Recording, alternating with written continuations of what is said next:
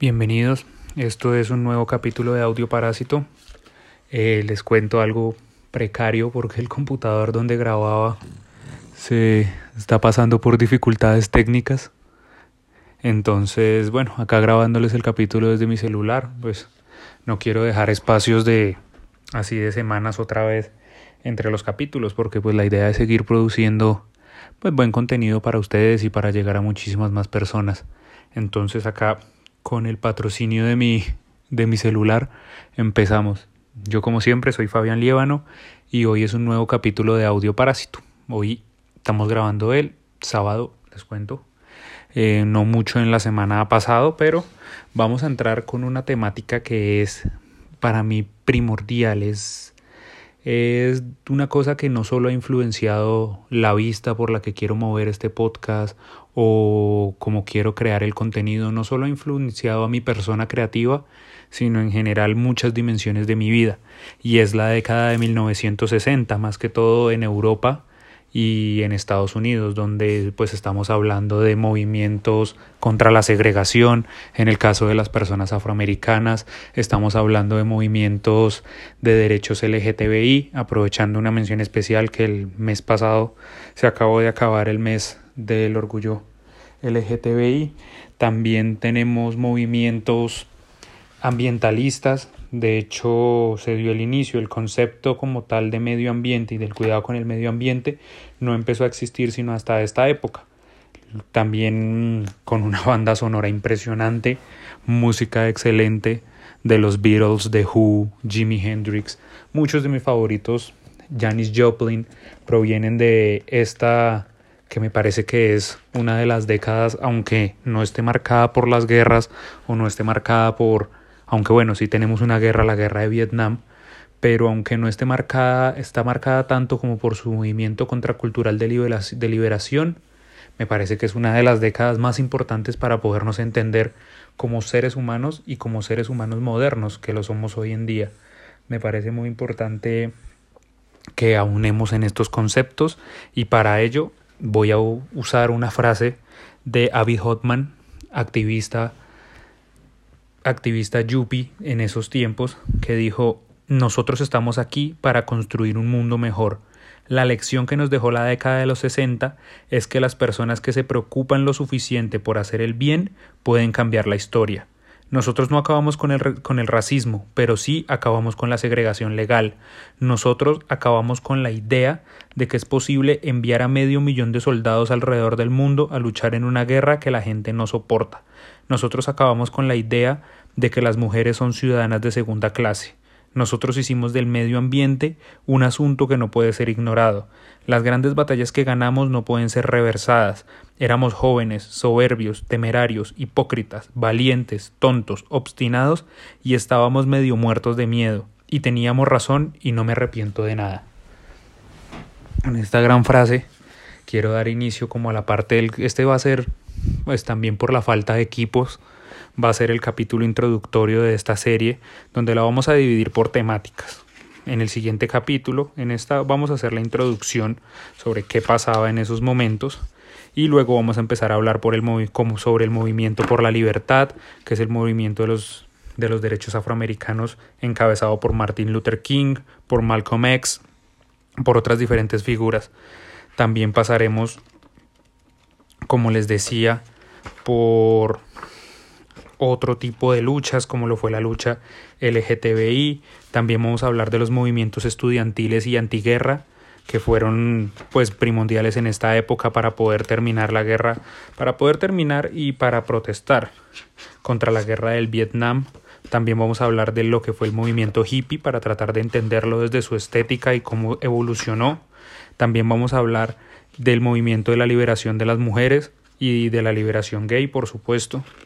Y por último, vamos a tocar un poco de lo que fue el arte, el pop y el rock que influenciaron esta década. Vamos a hablar sobre nuestra banda sonora. Y ya como último capítulo, o sea, estamos hablando de más o menos los próximos cinco capítulos, vamos a terminar hablando de qué pasaba en Latinoamérica. En ese entonces, ¿no? De qué manera nos íbamos, de qué manera nos estábamos moviendo nosotros, de qué manera, eh, bueno, qué pasaba con nosotros mientras que en Estados Unidos y en Europa pasaban este tipo de cosas.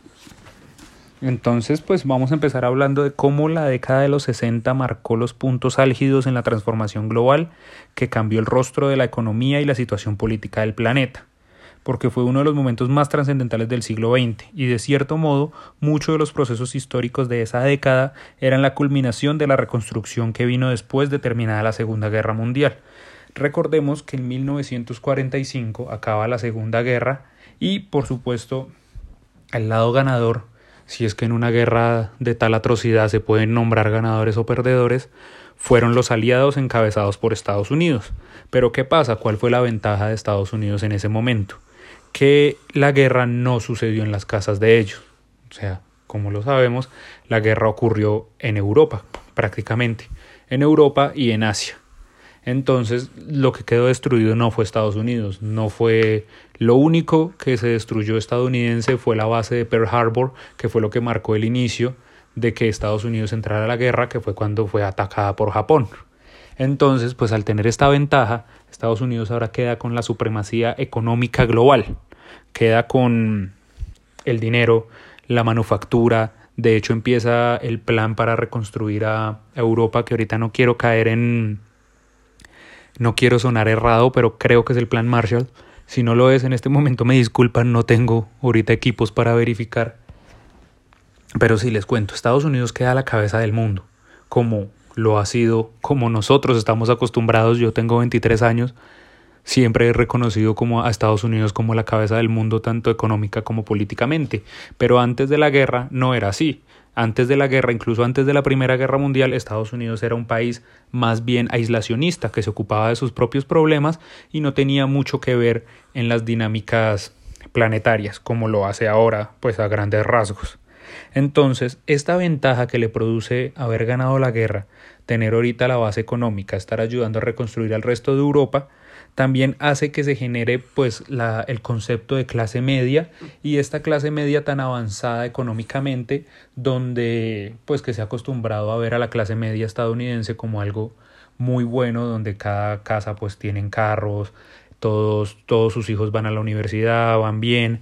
Entonces esto generó una una primera generación de hijos que lo tenían todo básicamente tenían todas las oportunidades tenían el mundo a grandes manos. Tenían, sus padres tenían carro, tenían buenos trabajos, así sin tener un trabajo altamente calificado que se necesitara un título de universidad, sin tenerlo, se podían acceder a trabajos muy buenos, muy bien pagos en la industria manufacturera y en diferentes cosas. Esto generó que todos estos jóvenes, o sea, la década de los 60 más o menos, sin, sin sonar exagerado y sin tratar de, de marginar o de poner alguna religión, es como cuando el mito de Buda, de que él era un príncipe que vivía aislado en su castillo gigante, lleno de opulencias, y él no sabía lo que era el mundo después. Una vez logró salir del, del palacio, se enteró cómo el mundo vivía en miseria, vio gente pobre por la primera vez, y ahí fue cuando decidió abandonar todos sus lujos y comodidades, y bueno, ahí empieza, digamos, su cruzada por convertirse en Buda y en todo lo que esto representa. Digamos que esto pasó a gran escala en esos hogares estadounidenses al tener tantos tantas comodidades y poder manejar su tiempo de tantas maneras les dio lugar a explorar y a expresarse de una de una manera que no se había visto antes. Primero empezaron a reclamar su puesto como jóvenes porque en ese tiempo la transición entre adultez, entre niñez, perdón, y adultez era muy marcada, o sea, o veías Disney o ya veías las noticias. No había productos, no había nada pensado, no había entretenimiento pensado para adulto joven, que eso es algo pues en el mundo de hoy completamente irracional, cuando cada vez pues estas líneas se dibujan y se hacen más productos pensados en, en la juventud, en esta transición entre, se podría decir, los 15 y los 30 años, que es como este periodo donde no sabemos qué somos, la verdad. Y entonces, como les digo, que este mundo este mundo y esta... Em, se empezó a reestructurar el mundo gracias a movimientos de independencia. Se bajó la opresión y hubo luchas anticolonialistas, entonces esto impulsó mucho a la, a la expansión global de este movimiento. Ese mundo de los 60, que recordemos estaba dividido por la zona de influencia de la Unión Soviética, que defendía la justicia social, la hermandad y los pueblos bajo el modelo económico del comunismo, y por el otro lado, como les decía, Estados Unidos, que defendía la democracia y el capitalismo como modelo económico, que tenía incidencia tras bambalinas en las políticas de los estados autónomos como Inglaterra, Japón, Francia, Alemania Occidental y por supuesto la mayoría de países latinoamericanos. Porque incluso para nosotros los latinoamericanos, esta cosa que nosotros llamamos Guerra Fría, incluso nosotros, fue muy caliente, muy caliente para nosotros los latinos. Esa guerra tuvo mucho que pasar, tuvo muchos, muchas vertientes que luego las hablaremos cuando digamos la década de los 60 para Latinoamérica. Nosotros los latinoamericanos no deberíamos llamarle Guerra Fría, sino Guerra Caliente, porque se peleó acá, se peleó en Afganistán, se peleó en Vietnam y no fue fría para nosotros, fue fría para ellos, para los rusos y para los gringos, que no tuvieron ni que matarse entre ellos, ni matarse en sus casas. A nosotros tristemente sí nos tocó. Igual, también en esta, esta época, o pues de una época que precedió la Revolución Cubana del 59, donde el ejército rebelde liderado por Fidel Castro y el Che Guevara terminó adoptando un modelo socialista en esta isla cubana.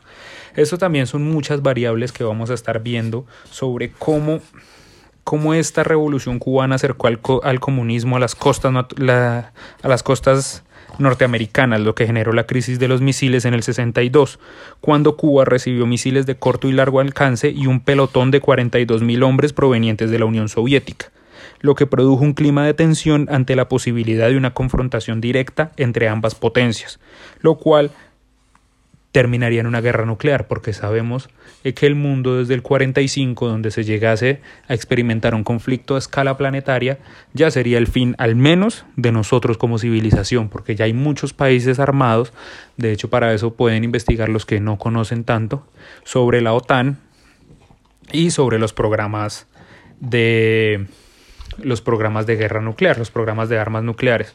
Eso era una constante en la Guerra Fría, por lo cual ese miedo, ese miedo de que en cualquier momento el mundo puede estallar en una nube nuclear, que no es que ahora no lo tengamos, sino que en ese momento era como lo que estaba de moda, como en un tiempo se hablaba mucho de coronavirus y todo el mundo le tenía miedo, pero luego pareció desaparecer y ahora lo único que importa es reactivación económica Asimismo pasa ahora, ya digamos que se logró un equilibrio en, en lo que hablamos respecto a la guerra atómica, a la guerra nuclear, y pues ahora nos preocupan otro tipo de temas. Pero en ese momento, ese el pensar de que el enemigo puede estar en, puede arrojar sus misiles en cualquier momento desde Cuba, también le dio a esta generación como una como una paz, pensémoslo así, como como de para qué preocuparse tanto si igual en cualquier momento esta mierda se acaba. Eso más o menos era lo que, digamos, eh, se pensaba. Igual también estamos hablando de que la década de los 60 tuvo una serie de transformaciones políticas y movimientos de protesta en países de Europa del Este y en el mundo comunista en general, como por ejemplo en China. En lo primero, los 60 fue una época de progresivas aspiraciones de autonomía desde años de control directo de la política en los países de Europa del Este por parte de la Unión Soviética. Entonces, todo esto nos va a dar el clima y la atmósfera que vamos a tratar en los siguientes capítulos. Por lo cual, pues hoy me despido, pero sin antes dejarlos con una promesa de que esta serie de capítulos que se viene va a estar bien buena. Yo me despido, voy a tratar de arreglar mi computador. Ya saben, soy Fabián Líbano y esto es Audio Parásito FM.